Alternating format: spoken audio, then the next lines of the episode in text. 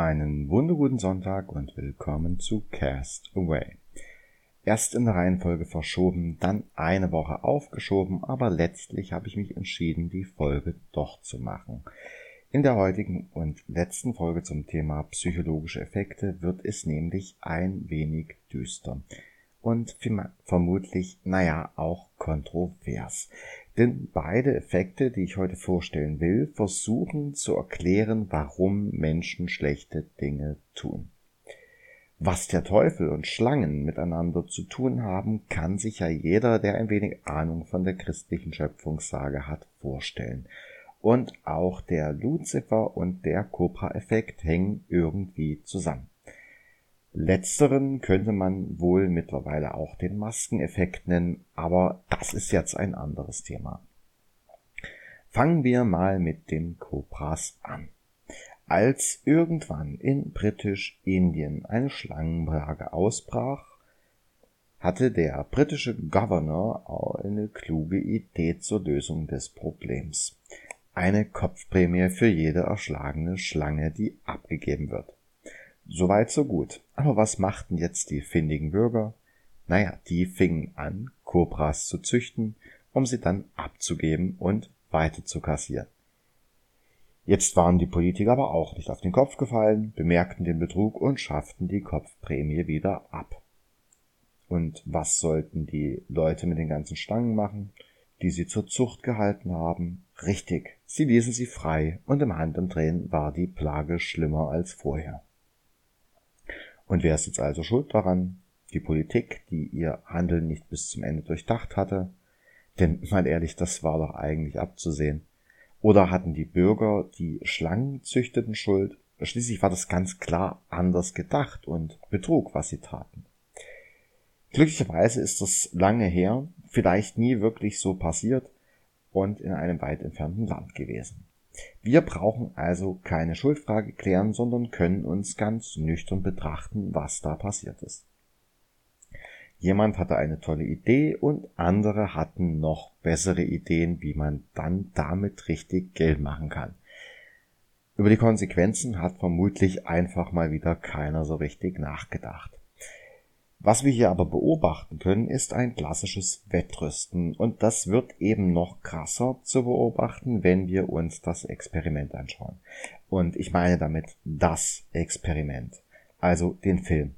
Und mein Tipp auf jeden Fall, wer den noch nicht gesehen hat, anschauen. Ich beziehe mich im Folgenden auf das Original Stanford-Experiment, das dem Film zugrunde liegt. Eine Gruppe von Studenten wird zufällig in zwei Gruppen geteilt, Wärter und Gefangene. Und was im Laufe des Experiments geschah, war schockierend. So schockierend, dass man das Experiment vorzeitig abbrechen musste. Aber das, was man dabei beobachten konnte, bekam später den Namen Lucifer-Effekt, der wiederum nach dem Buch von Philip Zimbardo The Lucifer Effect Understanding How Good People Turn Evil benannt wurde. Zimbardo beschäftigt sich in diesem unter anderem eben mit genau diesem Stanford Experiment. Und der deutsche Titel sagt auch schon einiges aus. Die Macht der Umstände und die Psychologie des Bösen. Es sind die Umstände, die das Böse, ein Wort, welches ich persönlich eigentlich gar nicht gern verwende, in einem Menschen hervorbringen.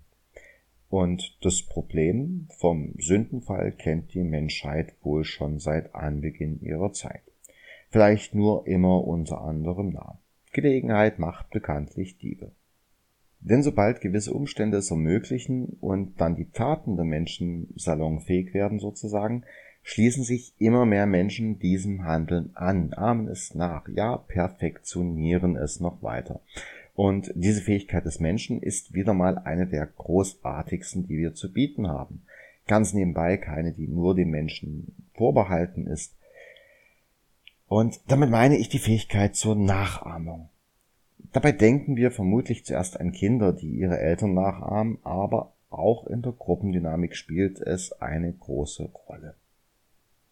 Wenn ein Nachbar anfängt, Kobras zu züchten und sein Umfeld mit Ablehnung reagiert, wird dieser zwar nicht zwangsläufig aufhören, aber es werden weniger andere zu Nachahmern. Je mehr Nachahmer es aber gibt, desto mehr Nachahmer werden vermeintlich auch noch dazukommen. Und wenn man unbedingt über die Schuldfrage reden möchte, könnte man hier von einer Kollektivschuld sprechen. Es wäre die Pflicht eines jeden Individuums in einer Gruppe, die Missetaten aktiv abzulehnen.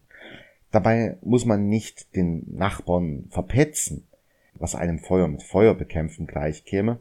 Im Gegenteil, die Androhung oder die Gefahr von sozialer Ausgrenzung bewirken oft mehr Abschreckung als die Androhung von Strafen. Und das wird, denke ich, ganz deutlich, wenn wir mal wieder einen Blick auf das so beliebte Thema Mobbing werfen. Bei den Cobras entsteht den Betrügern ja ein echter messbarer Gewinn in Form der von der Regierung gezahlten Prämien. Aber beim Mobbing, da steigen andere hauptsächlich aus zwei Gründen mit ein. Erstens, ich bin nicht das Opfer Zweitens, ich zeige Solidarität mit der Gruppe. Oft fängt irgendein Gruppenmitglied an und versucht seinen Alpha-Status klarzumachen und mit dem wird sich dann durch Unterstützen der Denunziation solidarisiert.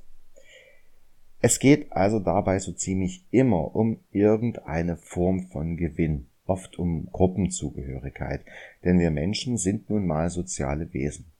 Der Fehler liegt hier oft im Verständnis des Wortes Sozialverhalten, denn Mobbing dient der Sozialisierung, so wie ein Banküberfall dem Kapitalgewinn dient.